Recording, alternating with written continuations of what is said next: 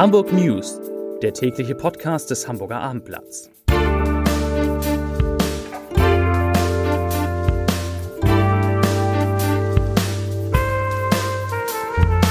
Moin, mein Name ist Lars Heider und heute geht es um eine der bekanntesten Hamburger Straßen, die immer wieder mit Unfällen Schlagzeilen macht.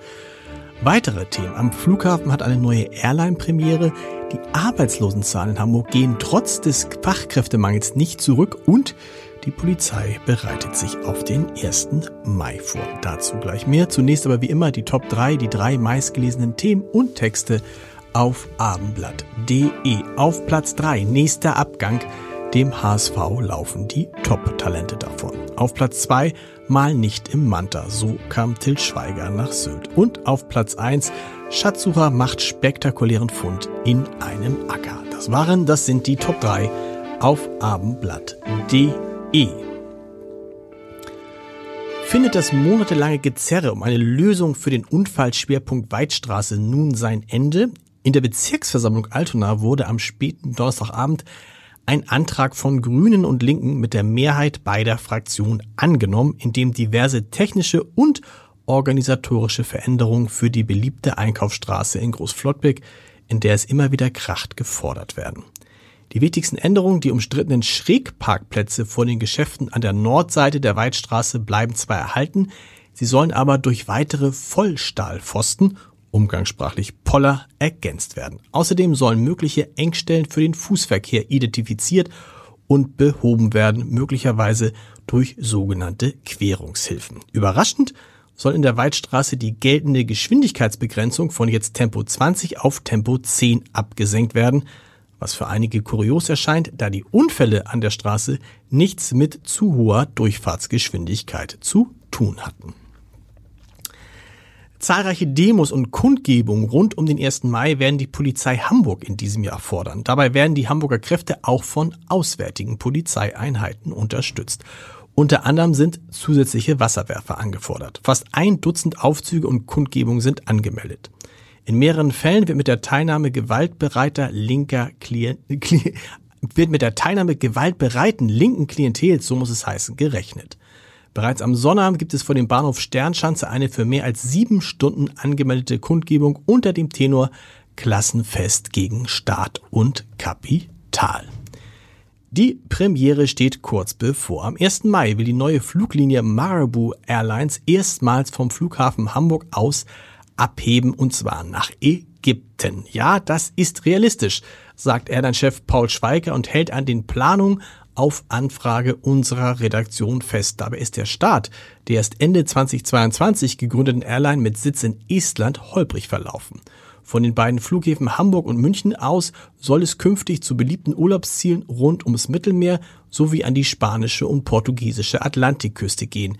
Der Anfang wurde Mitte April vom Flughafen Franz Josef Strauß mit dem Jungfernflug nach Mallorca gemacht. Die ersten Tage verliefen noch problemlos, doch dann gab es Pannen, wie das Branchen Branchenportal Aerotelegraph berichtet. Das eigene Fluggerät, ein Airbus A320 Neo, fiel wegen eines technischen Defekts auf Lanzarote aus.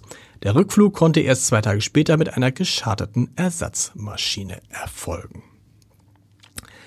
Nur gut sechs Monate nach dem Baubeginn der U5 sind die Kosten bereits um mehr als 60 Prozent gestiegen. Allein das nicht einmal sechs Kilometer lange erste Teilstück zwischen Bramfeld und der City Nord kostet nun rund 2,9 Milliarden statt der bisher kalkulierten 1,8 Milliarden Euro.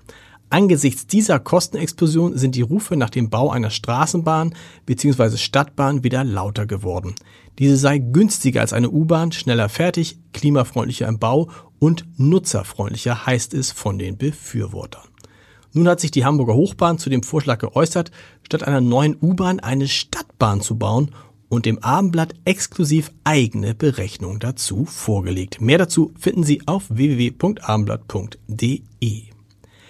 Die Zahl der Arbeitslosen in Hamburg ist im April gestiegen. Auch im vierten Monat dieses Jahres registrieren wir mehr als 78.000 gemeldete Arbeitslose in Hamburg, sagte dazu der Chef der Hamburger Agentur für Arbeit, Sönke Fock. Trotz des oft geäußerten und immer noch spürbaren Arbeits- und Fachkräftemangels stelle sich keine spür- und messbare Reduzierung der Arbeitslosigkeit ein. Üblicherweise würde man vom Januar über März in den April zwischen 1 und 3000 Arbeitslose verlieren, die durch die Frühlings Frühjahrsbelebung getragen wieder eine Beschäftigung aufnehmen, sagt Fogg.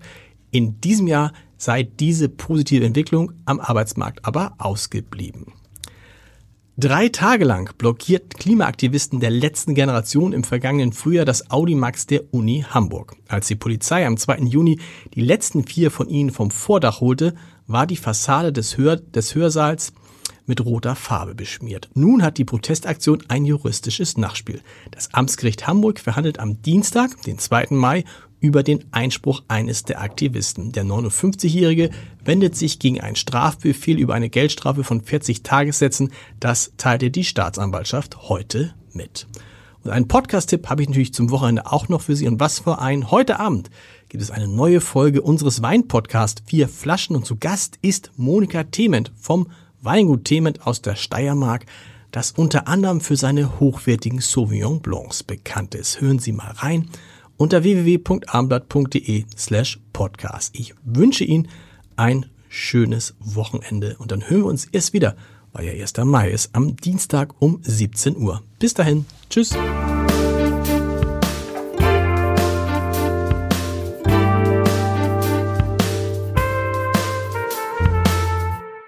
Weitere Podcasts vom Hamburger Abendblatt finden Sie auf abendblatt.de slash podcast.